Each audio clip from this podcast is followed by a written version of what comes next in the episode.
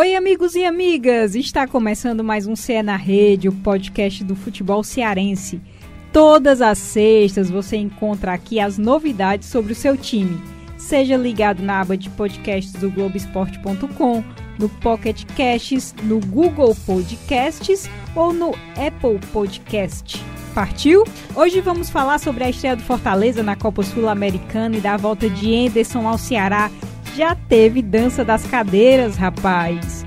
Comigo tá aí Jorge, do Globoesporte.com. Estão os meus amigos Beatriz Carvalho, que tá sempre aqui. Tamo junto, Bia? Tamo junto, Thaís. Olá para todo mundo que tá aí ouvindo o nosso podcast. Mais uma vez, mais um episódio aqui. É sempre muito bom tá aí acompanha, vocês acompanhando o futebol cearense pela, pelos nossos olhos, né? Pelas nossas palavras. E hoje a gente tem muita coisa boa para conversar. E Lucas Catribe, que é do Globo Esporte TV. Bem-vindo, Lucas. Oi, Thaís. Ótimo estar participando aqui e a gente já teve competições muito importantes, né? E rentáveis para os clubes cearenses. Né? A Copa do Brasil para o Ceará e o jogo da Copa Sul-Americana. Um grande jogo histórico para o Fortaleza. Vamos comentar sobre esses assuntos e, claro, também é, tudo que envolve o futebol cearense. E Luciano Rodrigues, do Globoesporte.com. Tudo bom, Lu? Olá, Thaís. Muito obrigado pelo convite. Sempre um prazer participar aqui do Cena Rede. O mês de fevereiro começou muito animado para o nosso futebol, tanto para Fortaleza quanto para Ceará. A gente vai trazer todas as novidades daqui a pouquinho. Obrigada por chegarem junto. O Fortaleza foi derrotado por 1 a 0, né? Lá na Argentina, mas caiu de pés porque fez um grande jogo, principalmente um grande primeiro tempo fez um duelo contra um, um dos maiores campeões do continente e o Ceará estreou com o novo comandante, o Enderson, na Copa do Brasil e também venceu por 2 a 1 Agora está de olho no Oeste também pela Copa do Brasil. Mas a gente vai começar pelo tricolor do PC, Bia. Que estreia do Fortaleza, Rapaz, né, Bia? Assim, a gente esperava que fosse ser um jogo bom pelo que o time vinha mostrando nos últimos jogos, aquela questão da intensidade que o Rogério Ceni vinha discutindo muito, que queria muita intensidade. Acabou conseguindo uma vitória por 5 a 0 pelo Campeonato Cearense, também foi muito bom é, na Copa do Nordeste, foi muito bem. É, e para esse jogo ele tentou realmente colocar essa, essa intensidade em campo, ele realmente usou tudo que ele foi testando nesse início de temporada em campo no jogo contra o Independente. Começou sem centroavante, que foi uma coisa que chamou a atenção de sem todo o mundo. Wellington Paulista, né? Exatamente. Né? Não colocou nem o Wellington Paulista, nem o Edson Caruso, que também era uma opção. É, e colocou ali aquele ataque de, com quatro atacantes, é, de velocidade, é, tentando realmente explorar essa questão da velocidade pelos lados, tentar aproveitar os espaços do Independente e bater muito nessa tecla, né? E é tanto que surgiram muitas oportunidades. Até, assim, chamou muita atenção que o Fortaleza conseguiu chegar várias vezes ao gol. É, inclusive, quase marcou, né? Com aquele, aquele lance Osvaldo, do Oswaldo pro, pro Romarinho. O Romarinho. David também, que parou várias vezes ali na, na finalização. E essa questão chamou muita atenção por essa intensidade realmente que o Fortaleza conseguiu impor no jogo, é, conseguiu não ficar acuado, jogou como Fortaleza joga, e foi isso que, que assim levantou mais o torcedor. Foi o Fortaleza lá na Argentina mesmo. Só para a Bia falou quatro atacantes, mas na verdade ela, ela quis falar questão ofensiva mesmo, porque jogou com Mariano Vasquez de meia, né? E os atacantes o David, o Oswaldo e o Romarinho, né?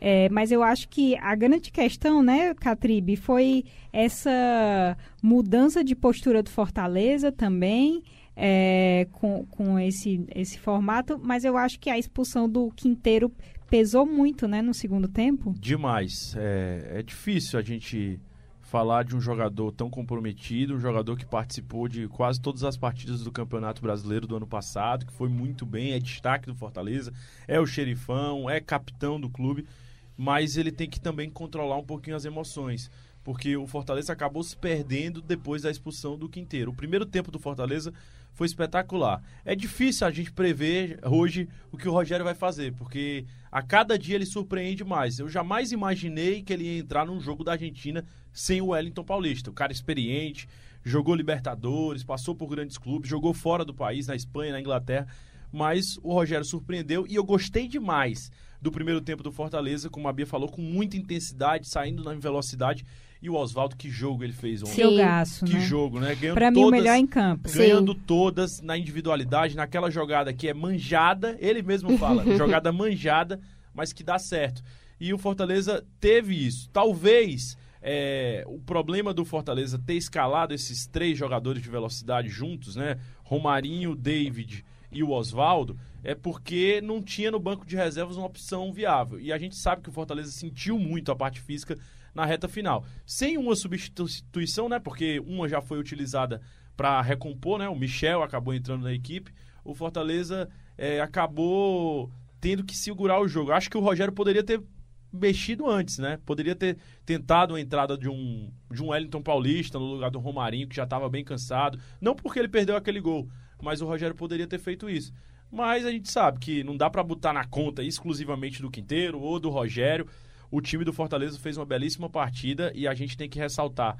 O torcedor tá de parabéns, porque mesmo sendo um jogo histórico, não é fácil passar é, por isso que ele passou, viveu todos esses anos, é, uma situação complicada de Série C, galgando degrau por degrau e chegar e fazer aquela linda festa lá na Argentina. Mais de 3 mil torcedores no estádio Libertadores de América. Se a festa lá foi bonita, tá aqui também promessa de Castelão lotado.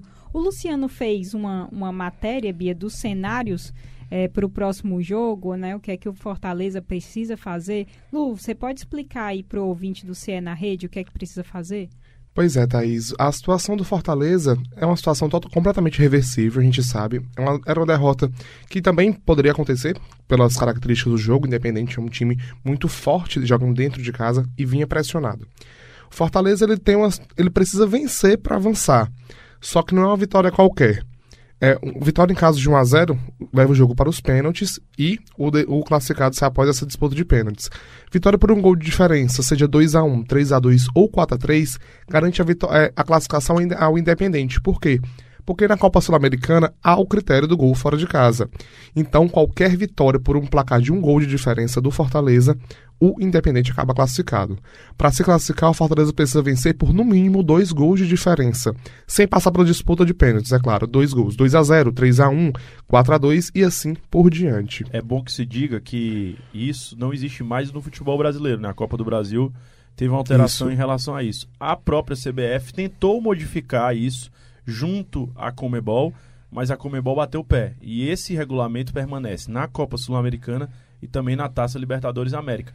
O gol fora de casa é critério de desempate. Não é aquela história antiga que a gente escuta, não, que o gol vale dois fora de casa. Não é isso. O gol, de, gol fora de casa é critério de desempate. E é bom observar também que é, para esse jogo de volta é um placar reversível, principalmente pela atmosfera do Castelão. A expectativa de um estádio muito cheio e o Fortaleza vem de nove jogos de invencibilidade em casa. São sete vitórias e dois empates. O Fortaleza não perde em casa há quatro meses. Bia, te interrompi, por favor. Então, era falando também um pouco dessa questão, né? Que o Rogério Ceni comentou muito que queria voltar vivo, queria trazer o jogo pra cá, né? E, e 1 a 0 é bem possível de reverter ainda, o torcedor fica bem na expectativa.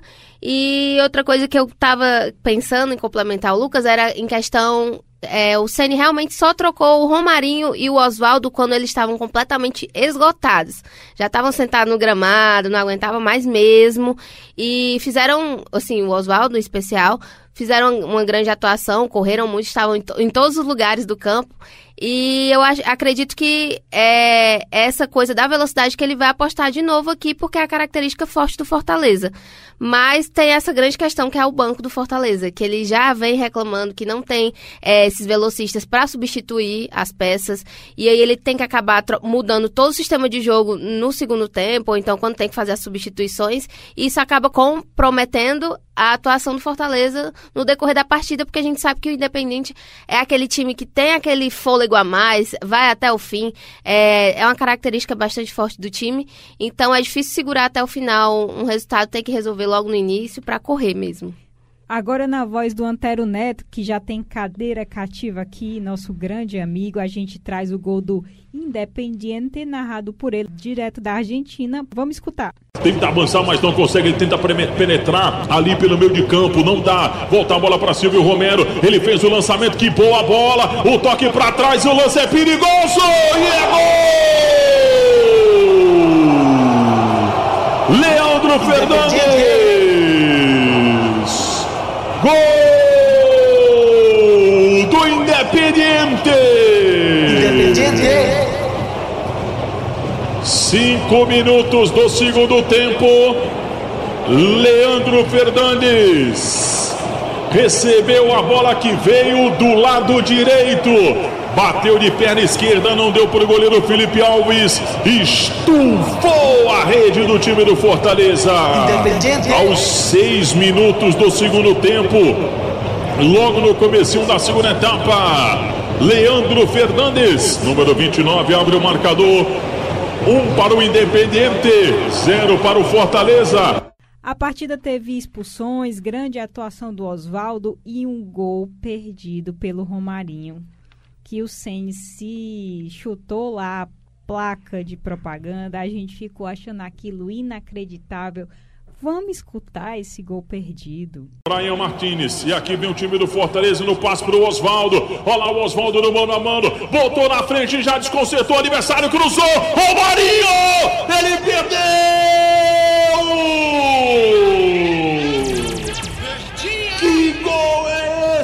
O Romarinho perdeu? Impressionante! O gol aberto, ele não conseguiu empurrar para o fundo do gol! Impressionante o gol que perdeu o Romarinho. Jogada do Oswaldo e ele atrasou para o goleiro Campanha.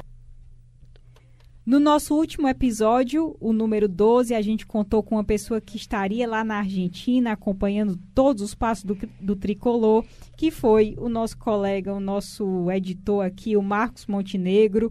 Ele é apresentador do Globo Esporte aqui no Ceará e ele ficou ali, ó, coladinho com o Sene, com o elenco e direto lá da Argentina, o Marcos mandou as impressões dele. Fala aí, Marquinhos.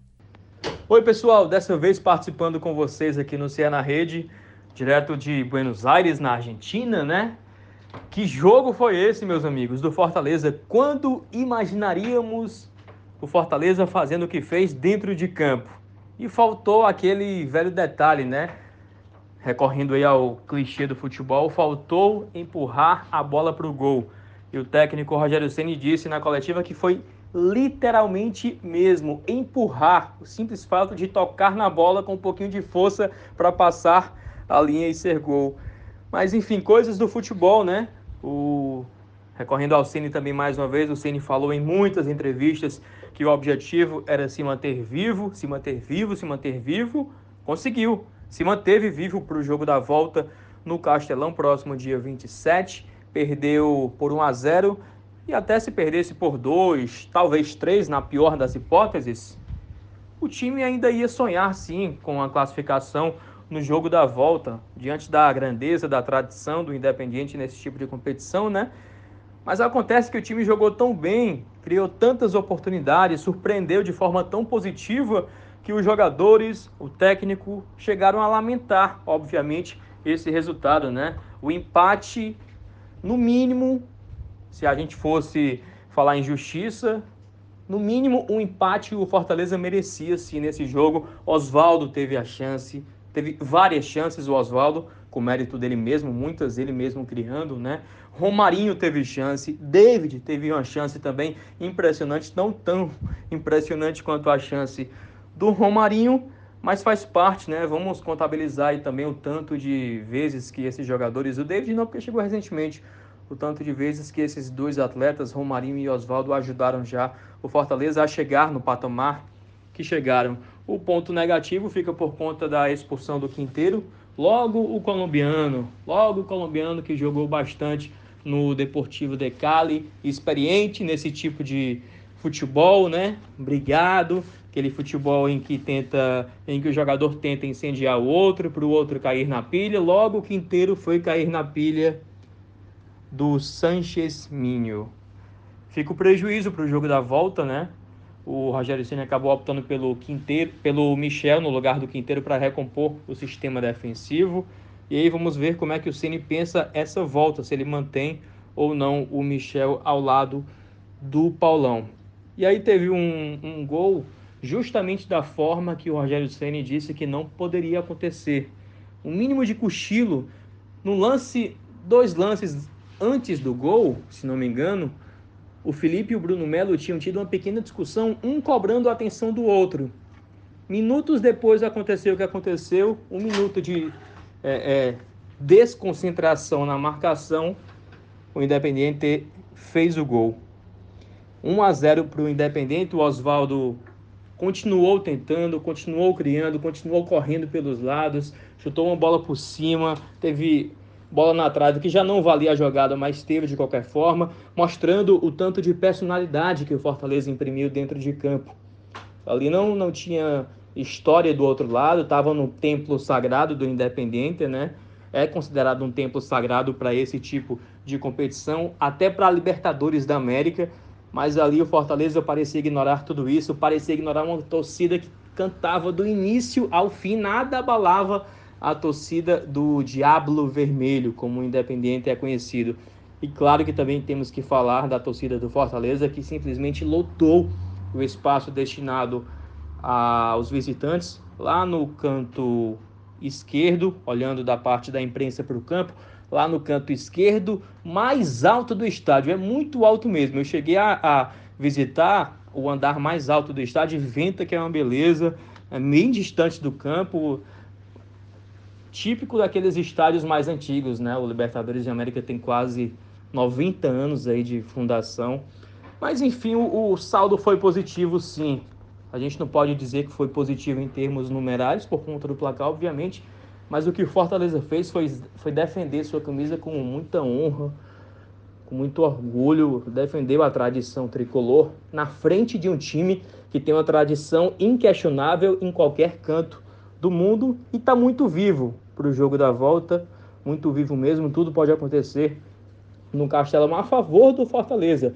Porque se a gente pegar o futebol taticamente falado, o Fortaleza foi muito mais time do que o Independente. Tinha mais qualidade tática e técnica. Inclusive, o Independente, é, naquela, naquela jogadinha já conhecida do time de trocar passes rápidos no meio campo, fazer transições rápidas, colocava um ou outro atleta em boa condição de gol, mas faltava qualidade técnica, até mesmo para o Silvio Romero, que é artilheiro do time, 11 gols em 16 jogos da Superliga. Então, por isso e por outros muitos motivos que devemos sim acreditar numa classificação histórica do Fortaleza para a segunda fase, para a próxima fase da Copa Sul-Americana. Tô voltando para o Brasil, tô voltando para o Brasil e brevemente gravaremos outros podcasts, dessa vez aí com vocês do lado novamente, para tratarmos desses e de outros muitos assuntos no nosso tão amado futebol cearense. Valeu, amigos, um abraço a todos. Boa, muito obrigada, Marcos. Agora a gente vai falar um pouco sobre esse jogo da volta, que é no dia 27, logo após o carnaval. Estaremos lá na Arena Castelão, se Deus quiser. O que, que a gente pode esperar para o dia 27, Lucas? Thaís, antes de falar sobre esse jogo da volta, eu queria só esclarecer um ponto. A gente critica quando tem que criticar, mas também tem que fazer os elogios.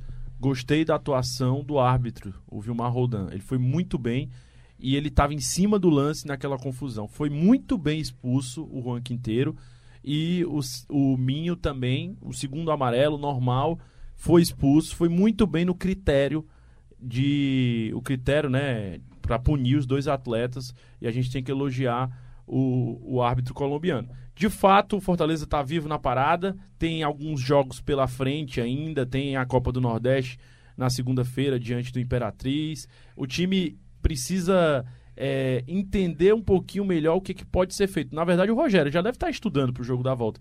Mas fato é, o que a Bia falava tem total razão. O Fortaleza precisa hoje contratar dois atacantes de lado. O, esses atacantes provavelmente não vão chegar para a Sul-Americana e, na verdade, não vão poder ser inscritos, né? Só para a próxima fase se o Fortaleza passar. Mas o Fortaleza tem que é, estudar a melhor forma de escalar o time nessas partidas para os jogadores chegarem inteiro. Claro, a torcida faz, na verdade. A torcida faz toda a diferença jogando em casa, mas claro, não é fácil. Vai ter que é, trabalhar bem a bola, ter paciência e todo cuidado lá atrás. Não pode se mandar de uma vez, porque se tomar um gol fica muito difícil a situação. Fortaleza tem qualidade, mas creio que o Rogério, até pela forma que ele observou o segundo tempo, eu acho que ele vai fazer mudanças importantes na equipe. Eu não creio que ele vá novamente sem um Wellington Paulista no jogo da volta. É importante a gente ressaltar também que o Fortaleza tem noção do adversário que vai enfrentar. O Independente é um time que costuma perder jogadores em partidas. Nas últimas cinco partidas consecutivas, incluindo o jogo contra o Fortaleza, o, joga o time teve pelo menos um expulso.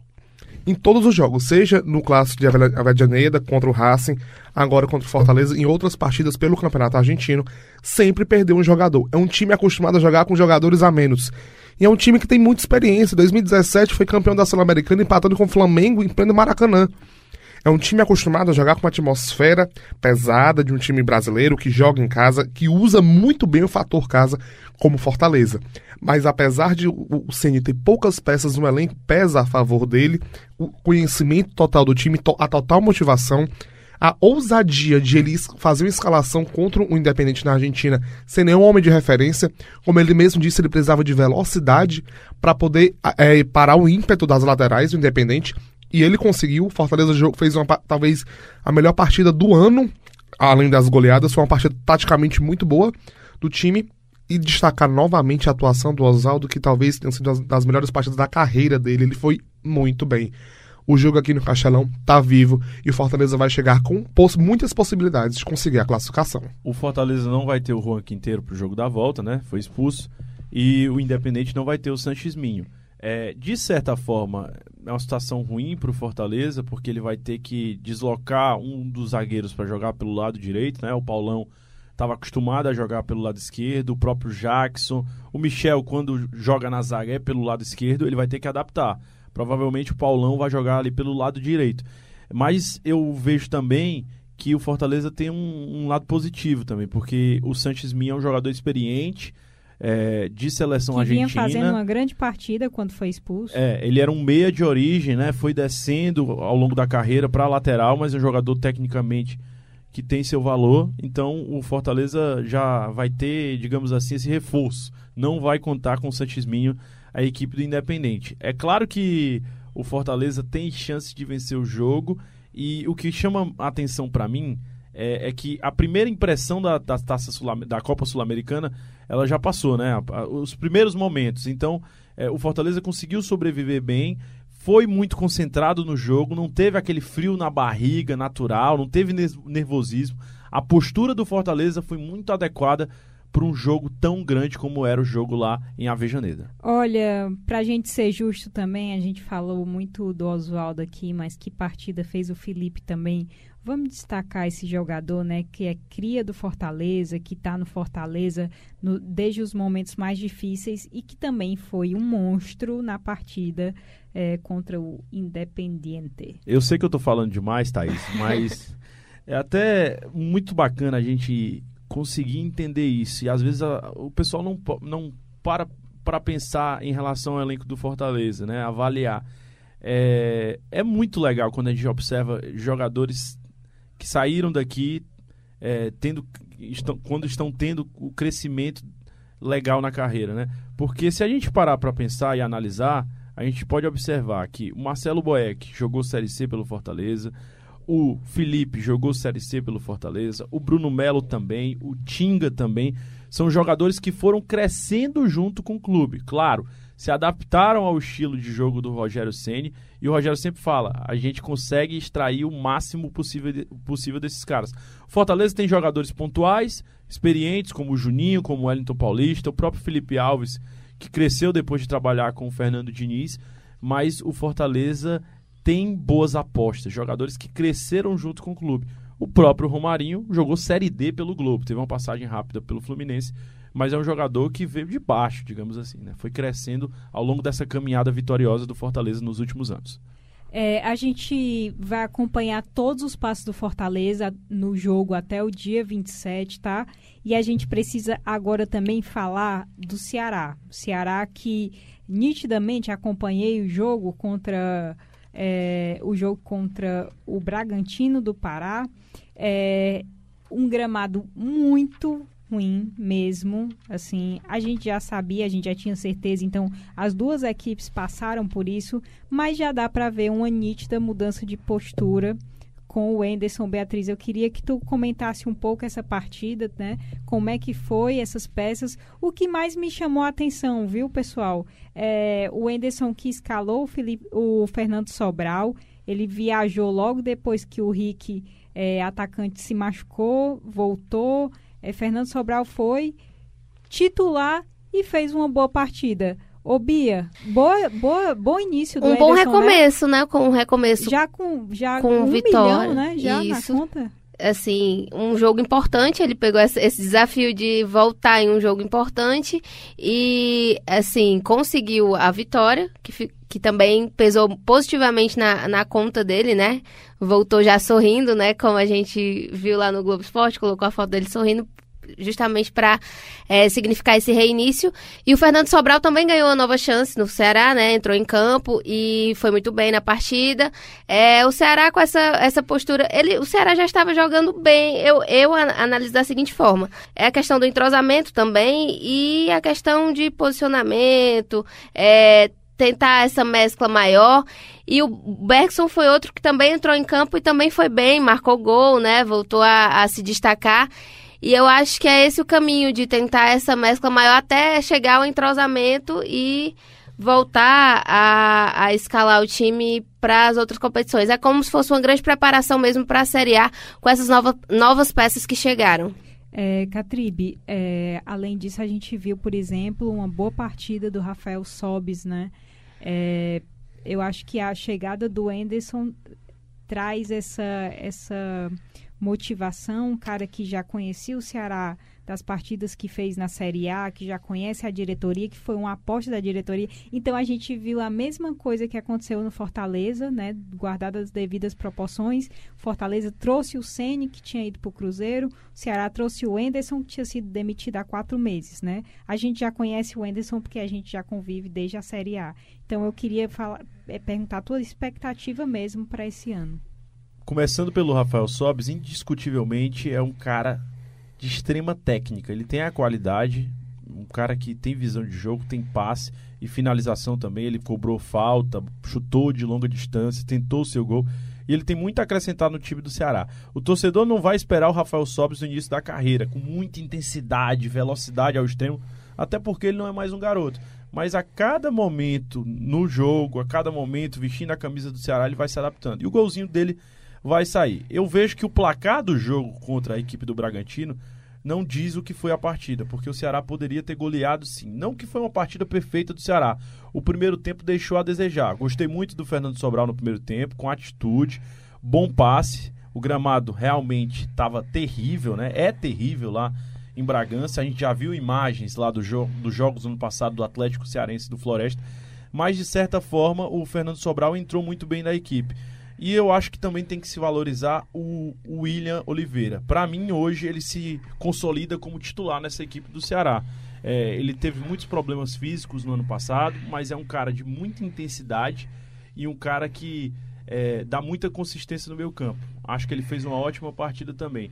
E aí, a lamentar para o torcedor do Ceará é, o segundo tempo de chances desperdiçadas, um caminhão de gols né, perdidos e principalmente também com o Leandro Carvalho, que estava muito displicente, como de costume. Eu quero só acrescentar uma coisa rapidinho. É, o Enderson volta com o Ceará tendo feito 12 contratações para a temporada de 2020. Ele dá chance justamente a um jogador que estava aqui já há algum tempo, que é o Fernando Sobral. E ele vai muito bem, muito acima da média até de uma partida de certo modo mediana do Ceará, também por questão do gramado, do ambiente lá no Pará. O Fernando Sobral volta, esse time se credencia novamente a brigar pela titularidade com um elenco recheado de boas peças e, e de variedade em todas as posições do elenco. Só uma questão, é, acrescentando aí a fala do Luciano, é essa coisa do. É bem característica do Anderson, que inclusive a gente comentava muito na imprensa, que ele tem essa coisa de repetir muito escalação, de insistir muito ali naquele formato de jogo, naqueles jogadores. E eu acho que esse voto de confiança nele, dele no Sobral e também no Bergson é por, por ele também já conhecer os jogadores daquele tempo, que ele vinha insistindo bastante, inclusive, que era um ponto de reclamação, mas que também pode ser um ponto positivo nesse momento em que o, Ceará precisa é, dessa estabilidade em campo, né? Essa troca do Enderson também aquece outro ponto, que é a dos sócios. O Ceará hoje tem mais de 17 mil sócios. Lembrando que antes do novo programa tinha 11 mil. Eu recebi a informação, falei com o João Costa, que é do marketing, ele me disse que 8 mil migraram, ou seja, ainda falta, faltam nesse momento que, que a gente está falando, sexta-feira pela manhã, é, 3 mil migrarem. Então, assim, eu acho que também essa questão do mudança de técnico, feirão, também tem o boom de sócios, né, Catribe? Sim, e o, o Ederson, né, falando um pouquinho do treinador, ele é o último treinador do Ceará que agradou em relação à forma de jogo. Ceará tinha condições de ganhar os jogos nas partidas do Enderson, mas perdia um caminhão de gols. Eu falei já do caminhão de gols, claro, não dá para colocar na conta do Enderson, porque o jogador que tem que decidir na hora da finalização. Mas o torcedor, de certa forma, gostou da contratação do Enderson porque o time jogava bem. Agora é acertar a finalização. Na próxima quarta-feira, quando joga novamente pela Copa do Brasil diante do Oeste, já vai dar para ter uma impressão melhor do que é o Ceará. E principalmente porque nesse jogo da Copa do Brasil, o Ceará precisa vencer, né? Empate leva para os pênaltis. E aí, se o Ceará vencer, passar de fase é mais de um milhão e meio na conta. Ou seja, com duas partidas na Copa do Brasil, o time já enche o bolso com 3 milhões de reais. Jogo fundamental essa partida contra a equipe do Oeste lá em Barueri. E para esse novo esquema ofensivo do Ceará, com essas novas peças que o, que o time trouxe, é uma escalação, é um, um time dos sonhos do Anderson Moreira. Porque ele pode escalar peças muito ofensivas de velocidade. Tem Rogério, tem Rafael Sobes, tem Rodrigão que está aprimorando também a parte física, técnica e tática. Também, além dos, dos outros atacantes que permaneceram no time. É um time que pode acertar o último passe, tão é, é, cobrado pelo Anderson Moreira nos jogos do ano passado, nas coletivas pós-jogo que a gente tanto acompanhou. E eu acho que ele merece esse voto de paciência do torcedor, de calma, até porque agora ele chega no momento bem antes, ele não chega já para a Série A, então ele tem esse tempo de Copa do Nordeste, de Cearense para experimentar. É, esse tempo que ele passou fora do Ceará foi importante para ele também, porque ele aproveitou para estudar na Europa, fazer estudos na CBF também. Foi um tempo de estudo, de aprimoramento. É, ele não saiu logo pegando outra equipe, então tudo isso pesa positivamente para o Enderson para esse novo recomeço começo aí no Ceará. O papo tá ótimo. A gente falou muito de Fortaleza de Ceará, mas a gente tem que encerrar agora. É, queria agradecer muito, muito ao Lucas Catribe. Valeu demais, Thaís. Um beijão. Lu, muito obrigada, viu? Eu que agradeço, Thaís. Uma satisfação participar aqui do Ceará Rede. Bia, muito obrigada por estar sempre aqui com a gente. Eu fico feliz aqui de receber os meninos junto com vocês, de estar sempre aqui papeando com vocês. É sempre muito bacana. É, eu queria só falar que toda a cobertura está no globesport.com CE, do Fortaleza, do Ceará, do Ferroviário, tem campeonato cearense também. E outra, tem Ceará e Fortaleza estreando no Brasileiro Feminino. A gente vai ficar de olho também nesses jogos, futebol feminino importante aqui pra gente. E eu queria agradecer a vocês que escutam o CE na Rede também. Podem interagir nas redes sociais com a hashtag CE na Rede o que vocês quiserem falar, a gente está pronto para escutar, para melhorar, para trocar e tudo mais. Beijão, tchau, tchau.